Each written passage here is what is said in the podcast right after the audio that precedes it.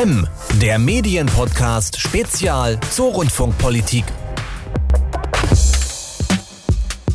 Willkommen zu unserem Special zur Rundfunkpolitik, mit dem wir heute und in den nächsten Wochen unseren M-Podcast ergänzen wollen. Mein Name ist Manfred Kläuber, ich bin der Bundesvorsitzende der Fachgruppe Medien in Verdi und im Hauptberuf freier Radiojournalist, vor allem für den Deutschlandfunk.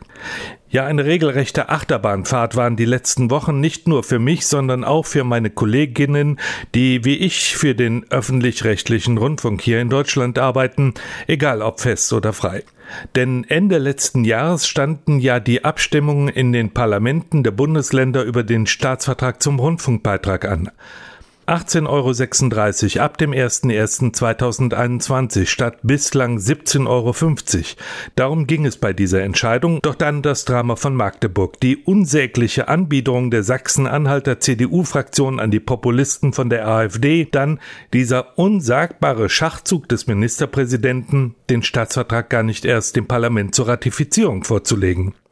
Ja, und damit war dann die Beitragserhöhung um 86 Cent, übrigens schlappe 4,9 Prozent mehr nach zehn Jahren ohne Erhöhung, erst einmal futsch und in den Sendern begann das Zittern. Überall wird geguckt, was zu sparen ist. In zwei Sendern wurde sogar der Tarifvertrag vorzeitig gekündigt, um eine geplante und auch wirklich gerechtfertigte Erhöhung der Honorare und Gehälter zum 1. April zu verhindern. Die Sender haben Verfassungsklage eingereicht und darauf stützen sich nun alle Hoffnungen. Jan Kalpen ist Medienrechtler an der Universität Münster und führt dort die Geschäfte der öffentlich-rechtlichen Abteilung am Institut für Informations-, Telekommunikations- und Medienrecht. Hallo, Herr Kalpen. Guten Morgen, Herr Kläuber. Ja, Herr Kalpen, die Rundfunkanstalten haben gegen die ausbleibende Beitragserhöhung in Karlsruhe vor dem Bundesverfassungsgericht geklagt. Stellt sich die Frage, durften die das denn überhaupt? Denn so oder so, der Staatsvertrag wäre ja gar nicht durchgegangen. Die Sachsen-Anhalter CDU wollte es nicht. Man könnte also sagen, der Gesetzgeber hat es auch nicht gewollt und ARD ZDF und Deutschlandradio stehen ja nicht über dem Gesetz. Völlig richtig. Allerdings hat der öffentlich-rechtliche Rundfunk, also ARD, ZDF und Deutschlandradio, einen verfassungsrechtlichen Anspruch auf bedarfsgerechte Finanzierung. Also der öffentlich-rechtliche Rundfunk hat einen Auftrag, verkürzt gesagt den Auftrag der Grundversorgung mit Rundfunkdienstleistungen und der muss finanziert werden. Darauf hat der öffentlich-rechtliche Rundfunk einen Anspruch und der wird derzeit in Karlsruhe eingeklagt. Das heißt, es geht eigentlich bei der Klage darum, ob der Sachsen-Anhaltinische Landtag das überhaupt durfte und das Gesetz oder beziehungsweise der Ministerpräsident, der ja das Gesetz dann zurückgezogen hat und damit dafür gesorgt hat, dass es gar nicht erst ratifiziert wird, der Staatsvertrag, die durften das gar nicht. Völlig richtig. Das ist eine zentrale Frage in dem Verfahren und ähm, sicherlich auch eine der entscheidenden Fragen, die Rolle des Landesparlaments und damit dann ja auch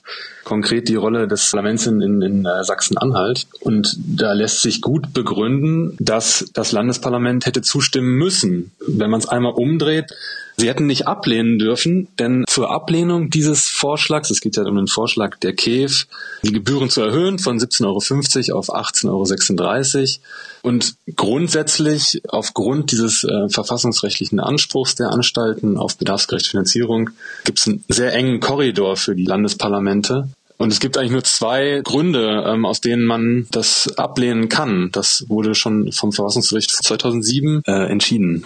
Auf der anderen Seite, wenn der Sachsen-Anhaltinische Landtag darüber zu entscheiden hat, aber letztendlich die Entscheidung schon feststeht, das heißt, er hätte nur Ja sagen dürfen, dann ist das doch eine Fake-Entscheidung, die er da zu treffen hat. Ganz so ist es auch nicht. Also wir müssen uns dann konkret darüber unterhalten, in welchen Fällen ein Landtag seine Zustimmung verweigern darf. Der erste Ablehnungsgrund wäre, dass der Vorschlag der KEF verhindert, dass die Bürgerinnen und Bürger mit Informationen versorgt werden. Das bedeutet mehr oder weniger, dass, der, dass, der, dass die Länder sehen, das reicht nicht für die Grundversorgung, das muss erhöht werden. Das wäre also ein Grund, nach oben abzuweichen. Nach unten abzuweichen wäre der Grund, dass die Landesparlamente erkennen, dass die Bürger und Bürgerinnen übermäßig belastet sind. Das wäre also ein verfassungskonformer Ablehnungsgrund, wenn Sachsen-Anhalt sagt, die Bürgerinnen und Bürger werden übermäßig belastet durch die Beitragserhöhung. Dann müsste man aber da auch tatsächlich das belegen können mit Zahlen, Statistiken. Der Fall in Sachsen-Anhalt liegt aber anders.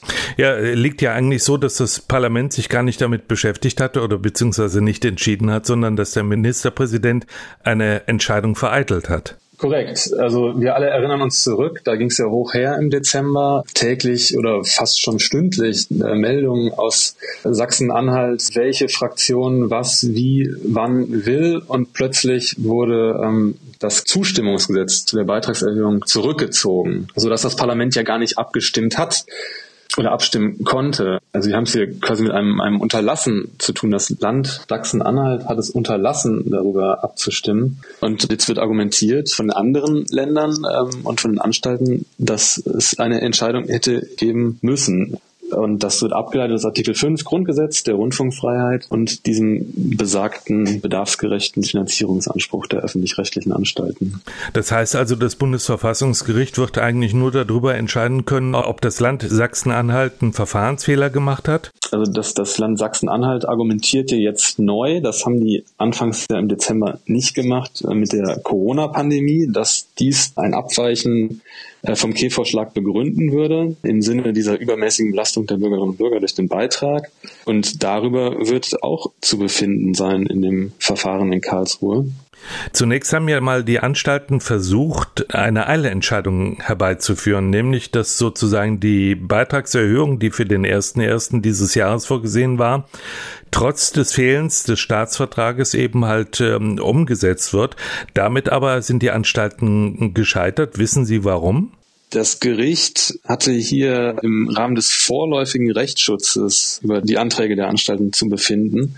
Vorläufiger Rechtsschutz heißt, es geht schnell und es wird nicht allumfassend geprüft. Ein normales Verfahren vor dem Bundesverfassungsgericht kann auch zwei Jahre dauern. Und hier haben die Länder argumentiert, ähm, verkürzt gesagt, wir brauchen die Kohle sofort, sonst erleiden wir schwere Nachteile. Und das wiederum hat Karlsruhe nicht ganz mitgetragen. Ähm, es ist ja ein, ein ähm, recht kurzer Beschluss, der dazu vorliegt. Also Karlsruhe wollte irreversible Nachteile belegt haben sieht zwar schwere Nachteile durch die Nichtfinanzierung ab dem 01.01.2021 oder die, diese, diesen Fehlbetrag von 86 Cent, sieht aber keine irreversiblen Schäden und kündigt auch an, in dem Urteil relativ zügig, vielleicht Mitte diesen Jahres noch, final zu entscheiden. Ein, ein Verfahren im einstweiligen Rechtsschutz darf nicht die Hauptsache vorwegnehmen. Und das wäre wohl hier geschehen mit einer, einer Erhöhung um 86 Cent zu sofort. Wie werten Sie denn diese Entscheidung? Ist das jetzt äh, aus der Perspektive der Rundfunkanstalten ein schlechtes oder ein gutes Omen? Weder noch. Also die Chancen ähm, in der Hauptsache, dass der öffentlich-rechtliche Rundfunk bedarfsgerecht finanziert wird, stehen mehr als gut. Da gibt es bislang zwei wichtige Entscheidungen vom Bundesfassungsgericht. Es gab ja schon einmal eine Situation, dass die Länder äh, den KEF-Vorschlag nach unten korrigiert haben. Da hat sich das Bundesfassungsgericht dann sehr detailliert und lang in der, in der Sache mit der Begründung der Länder zu dieser Korrektur nach unten beschäftigt.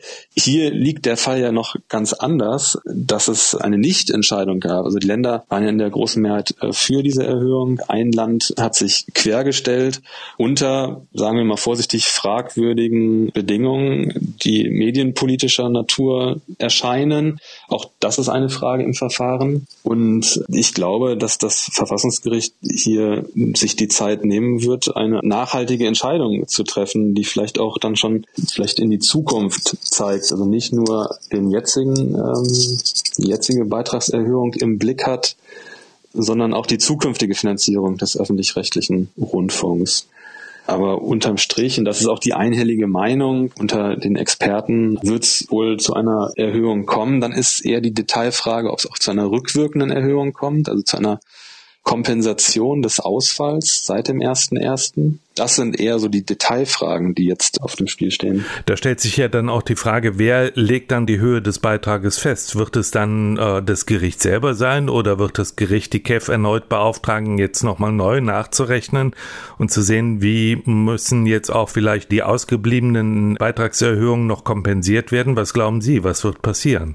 Also die KEF hat ja bereits ihren Vorschlag gemacht. Ähm, der muss dann auch nicht nachberechnet werden. Die Zahlen liegen auf dem Tisch und über die können befunden werden.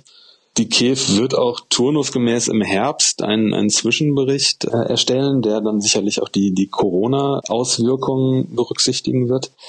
Ich denke nicht, dass das Bundesverfassungsgericht die KEF mit einem Sonderbericht oder einer, einer Zwischenmeldung befassen wird sondern da wird es darum gehen, 86 Cent äh, ab wann, aber die Frage ist, wie, wie kann man das äh, nachträglich kompensieren? Das gab es bisher noch nicht. Bisher wurde diese zwischenzeitliche Kompensation im letzten Verfahren ähm, ja gab es nicht. Nun ist es ja so, wenn man sich nochmal genau den Streit ansieht, der in Sachsen-Anhalt kurz vor Toresschluss äh, stattgefunden hat, dann hat man ja in den Argumentationen von wirtschaftlich relevanten Argumenten, wie es jetzt also im, im Bundesverfassungsgerichtsverfahren dann von Sachsen-Anhalt angebracht wird, nämlich dass die Covid-Krise das nicht erlaubt, dass man jetzt den Beitrag erhöht, hat man in der Diskussion, die vorgelagert war, eigentlich gar nicht so viel mitbekommen, sondern da ging es mehr um inhaltliche Argumente. Da wurde zum Beispiel gesagt, der öffentlich-rechtliche Rundfunk hat zu viele Programme.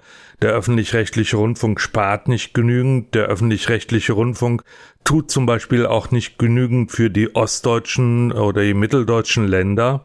Da stellt sich natürlich die Frage, äh, wird das Bundesverfassungsgerichtsurteil jetzt diese Diskussion befrieden oder wird sie dann erst rechtlich losgehen?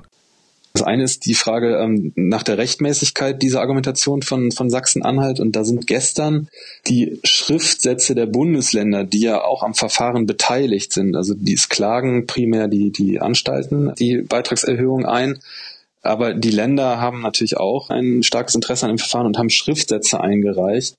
Und da spielt auch das, was Sie gerade gesagt haben, eine Rolle. Also sprich ähm, die Auswirkungen der Covid-Krise, aber auch dieses ganze, in Anführungszeichen, medienpolitische Gebaren drumherum, das ja ausgeklammert werden muss bei dem Beitragsfestsetzungsverfahren. Das Beitragsfestsetzungsverfahren ist ja verfassungsrechtlich so auszugestalten, dass es nicht medienpolitisch beeinflusst wird. Also, was Sie aufgezählt haben, was alles diskutiert wurde im Dezember in Sachsen-Anhalt. Also ähm, mehr Programm Ostdeutschland, ähm, zu hohe Intendantengehälter etc. Das muss ausgeklammert werden bei der Beitragsfestsetzung. Und hier sehen die 13 äh, Länder, die die Klage der öffentlich-rechtlichen unterstützen, ähm, bereits die erste Verfassungsverletzung. Die andere Frage ist dann die Auswirkungen der Covid-Krise.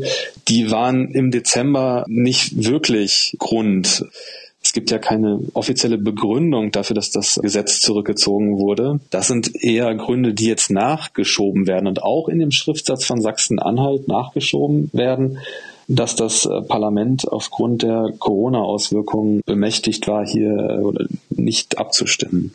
Kommen wir nochmal auf das Verfahren zurück. Also wenn es doch tatsächlich nur um objektive Tatbestände äh, gehen soll, was ist tatsächlich notwendig, um die rechtmäßig gesetzten Aufgaben des öffentlich-rechtlichen Rundfunks zu erfüllen.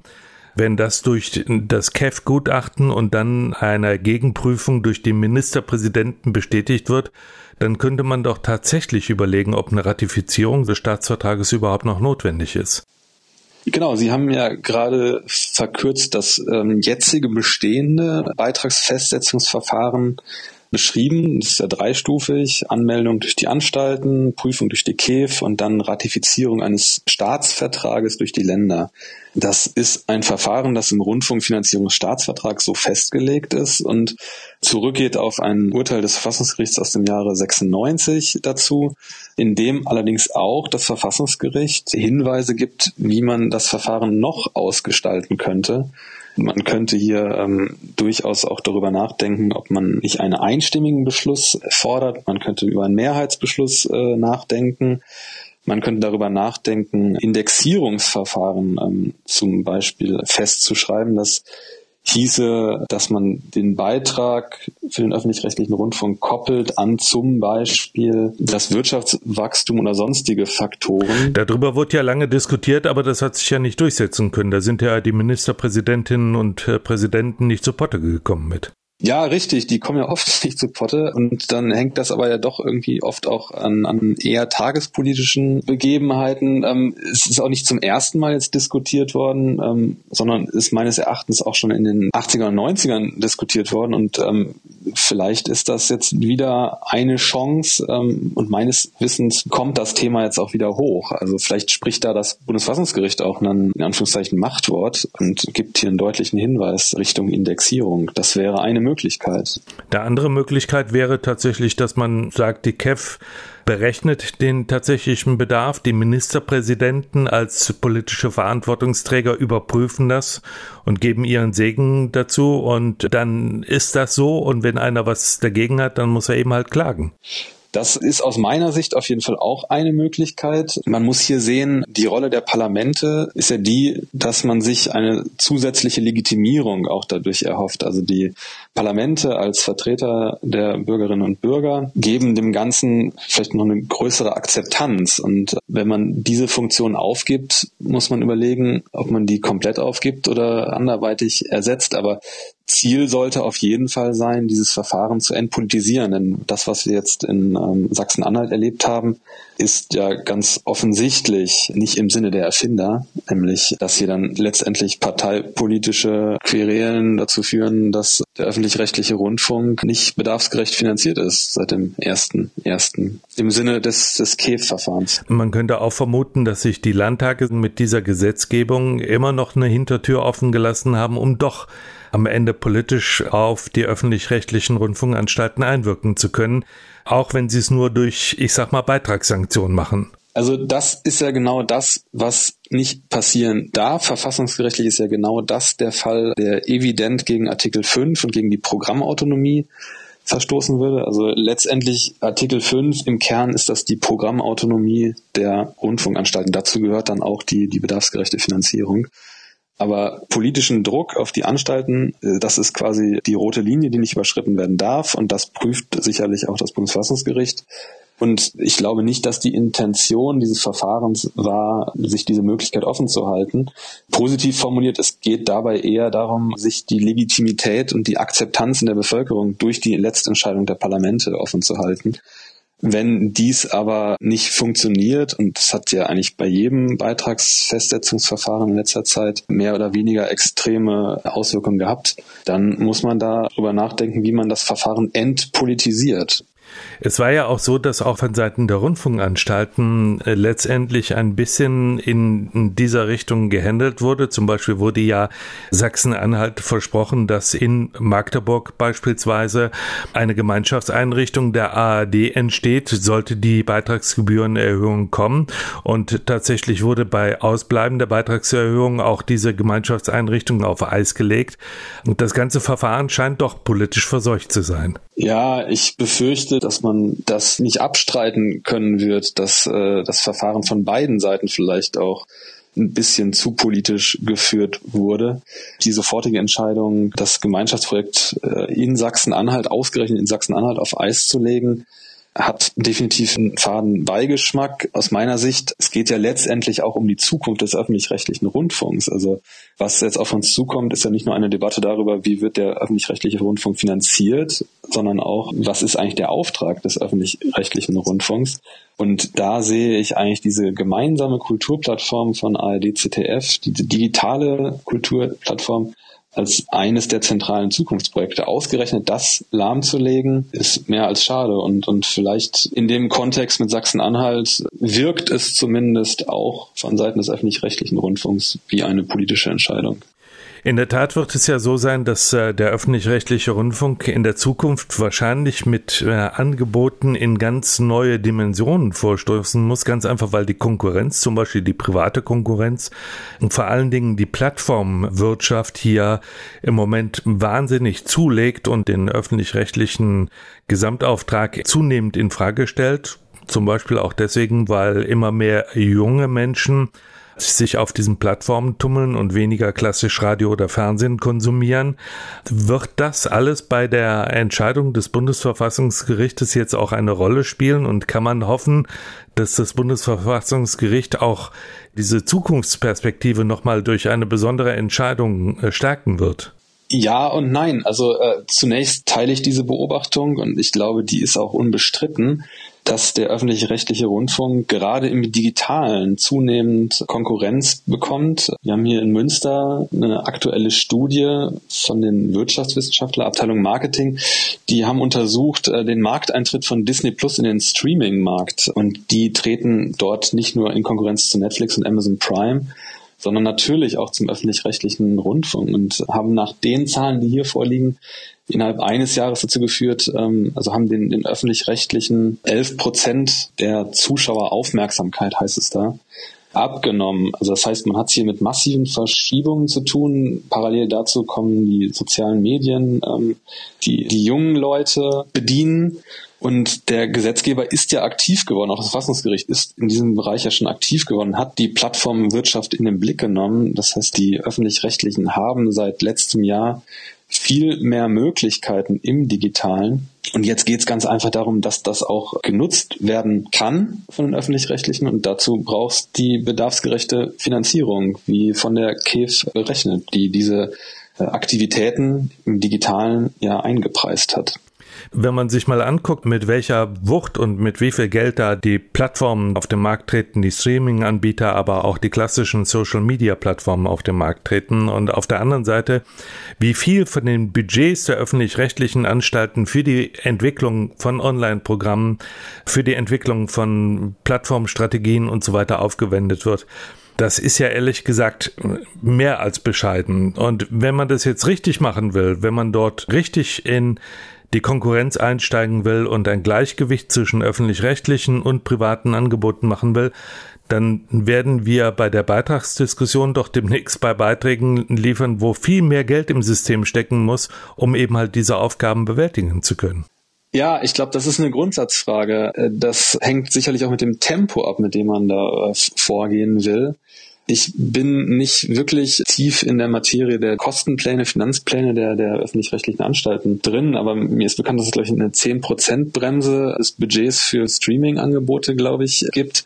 Das sind Sachen, über die man sicherlich dann nachdenken muss. Also auch geht es wahrscheinlich auch um Umverteilung innerhalb der Anstalten, wahrscheinlich zu Lasten des Linearen, wenn man da umsteuern will und, und muss. Dazu kann ich aber relativ wenig sagen. Ähm, ich kann mir vorstellen, dass das dann ähm, schmerzhafte Debatten sind, wenn es dann darum geht, stecken wir es ins Lineare oder stecken wir es ins Nonlineare. Ja, erste Anzeichen kann man ja zum Beispiel im Medienstaatsvertrag oder Rundfunkstaatsvertrag für den RBB sehen, wo eben halt diskutiert wird, dass eben halt der RBB Hörfunkprogramme zum Beispiel als lineare Programme auch einstellen kann, mit Zustimmung des Rundfunkrates. Also das Gesetz sieht das mittlerweile vor, dass da eben halt eine Transformation vom Linearen ins Netz passieren kann und dass das eben halt tatsächlich auch die Zukunft ist. Klar, dass das die Zukunft ist, lässt sich ja nicht wegdiskutieren. Frage ist, wie geht man es an? Und dass man das im Gesetz schon ablesen kann. 2019 wurde im damals noch Rundfunkstaatsvertrag den öffentlich-rechtlichen ja massive Erweiterung ihrer Online-Tätigkeiten erlaubt. Also Sie erinnern sich vielleicht unter anderem die sieben Tagesfrist äh, in den Mediatheken gefallen. Also der Tatort nicht nach sieben Tagen raus, sondern ich glaube mittlerweile nach einem Jahr im Ermessen der Anstalten. Die Anstalten dürfen auf Social Media tätig werden und, und, und, müssen sich vernetzen, sollen da sein, wo die Audience ist. Und letztes Jahr mit dem Medienstaatsvertrag ist ja eigentlich auch eingesetzt, dass die Digitalisierung fortschreibt. Also dann zum ersten Mal ähm, Plattformen wie Facebook und, und Netflix in den Blick nimmt, bestimmten Pflichten belastet und damit spiegelbildlich aber auch mit Ansprüchen der Presse und des, des öffentlich-rechtlichen und privaten Rundfunks versieht.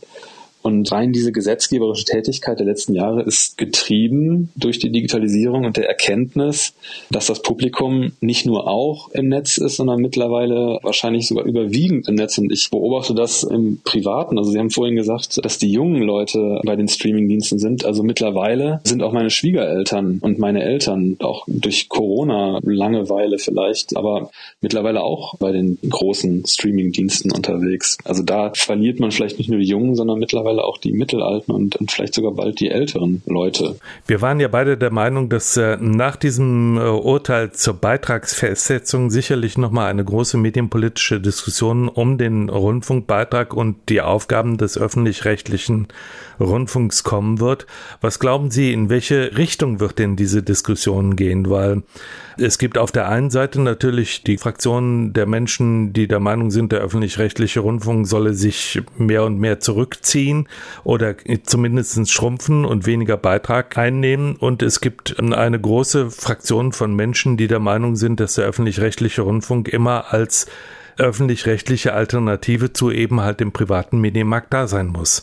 Und genau diese von Ihnen gerade skizzierte letzte Meinung hat ein ganz großes Trumpf in der Hinterhand und das ist das Urteil des Bundesverfassungsgerichts von 2018. Da ging es darum, dass das Bundesverfassungsgericht über den Beitrag entscheiden musste, also über die Art des Beitrags. Es wurde ja umgestellt von einer Gebühr auf einen Beitrag und dann war die Frage, ist das eine Steuer oder nicht? Und diese Frage hat das Bundesverfassungsgericht dazu genutzt, sich auch über die Rolle des öffentlich-rechtlichen Rundfunks im Digitalen zu äußern. Und da heißt es, dass gerade jetzt, also gerade in Zeiten des Überangebots ja eigentlich an Medien, die Wirkweise des Internets aber dazu führt, dass alles sich auf große Plattformen konzentriert, dass alles durch automatische Entscheidungssysteme den Leuten vorgesetzt wird und dass entgegen des ersten Eindrucks dieses Überangebots, dieser Informationsvielfalt, eigentlich eine Informationsverknappung und Verengung stattfindet. Und genau hier der öffentlich-rechtliche Rundfunk im Internet die Aufgabe hat, ein Gegengewicht zu bilden mit all seinen, und wir verknüpfen mit dem öffentlich-rechtlichen Angebot ja auch gesetzlich erhöhte Vorgaben an, an journalistische Sorgfalt, Ausgewogenheit und die mediale Grundversorgung Versorgung, dass gerade das im Digitalen übersetzt das Bilden eines Gegengewichts gegen Angebote, die diese Qualitätsmerkmale nicht aufweisen und aufgrund der, der Logiken von Algorithmen verkürzt werden. Aber genau das wird ja dann auch dazu führen, dass der Reformdruck in den öffentlich-rechtlichen Rundfunkanstalten genau dieser Umbau vom linearen hin zu netzaffinen Angeboten, dass dieser Druck wahnsinnig steigen wird, wenn diese Diskussion beginnt. Das sehe ich auch so, dass der Druck, was die Digitalisierung angeht, und das ist dann aber sicherlich etwas gesamtgesellschaftliches, der Druck steigt ja nicht nur im öffentlich-rechtlichen Rundfunk, sondern auch beim privaten Rundfunk, bei den Presseverlagen und wenn man aus den Medien rausgeht, überall, bei den Schulen, im Gesundheitswesen, überall steigt der Druck getrieben von der Digitalisierung, da die Chancen auch zu nutzen. Und dieser Frage wird sich auch der öffentlich-rechtliche Rundfunk stellen müssen und das ist sicherlich ein zentraler Kern der anstehenden Debatten. Und das ist aber etwas, was auf vielen Ebenen geführt wird. Also es geht auch um die Rolle der großen Plattformen. Das kriegt man jetzt mit dem, mit dem Digital Services Act und dem Digital Markets Act der Europäischen Kommission, die auch massiv Einfluss darauf haben, wie das Internet in Zukunft geregelt gestaltet wird. Und das ist eine Debatte, die, die auf der ganzen Welt geführt wird gerade. Vielen Dank, Jan Kalpen vom Institut für Informations-, Telekommunikations- und Medienrecht an der Universität in Münster. Tschüss, Herr Kläuber, vielen Dank. Ja, und das war das erste Special zur Rundfunkpolitik im M-Medien-Podcast. In der nächsten Ausgabe wird dann Danilo Höpfner wieder mit einem spannenden Medienthema euer Host sein. Manfred Kläuber sagt Tschüss, bis zum nächsten Mal, wenn es wieder um Rundfunkpolitik geht. Das war M, der Medienpodcast Spezial zur Rundfunkpolitik. Interviews und Reportagen aus der Medienwelt täglich unter mmm.verdi.de.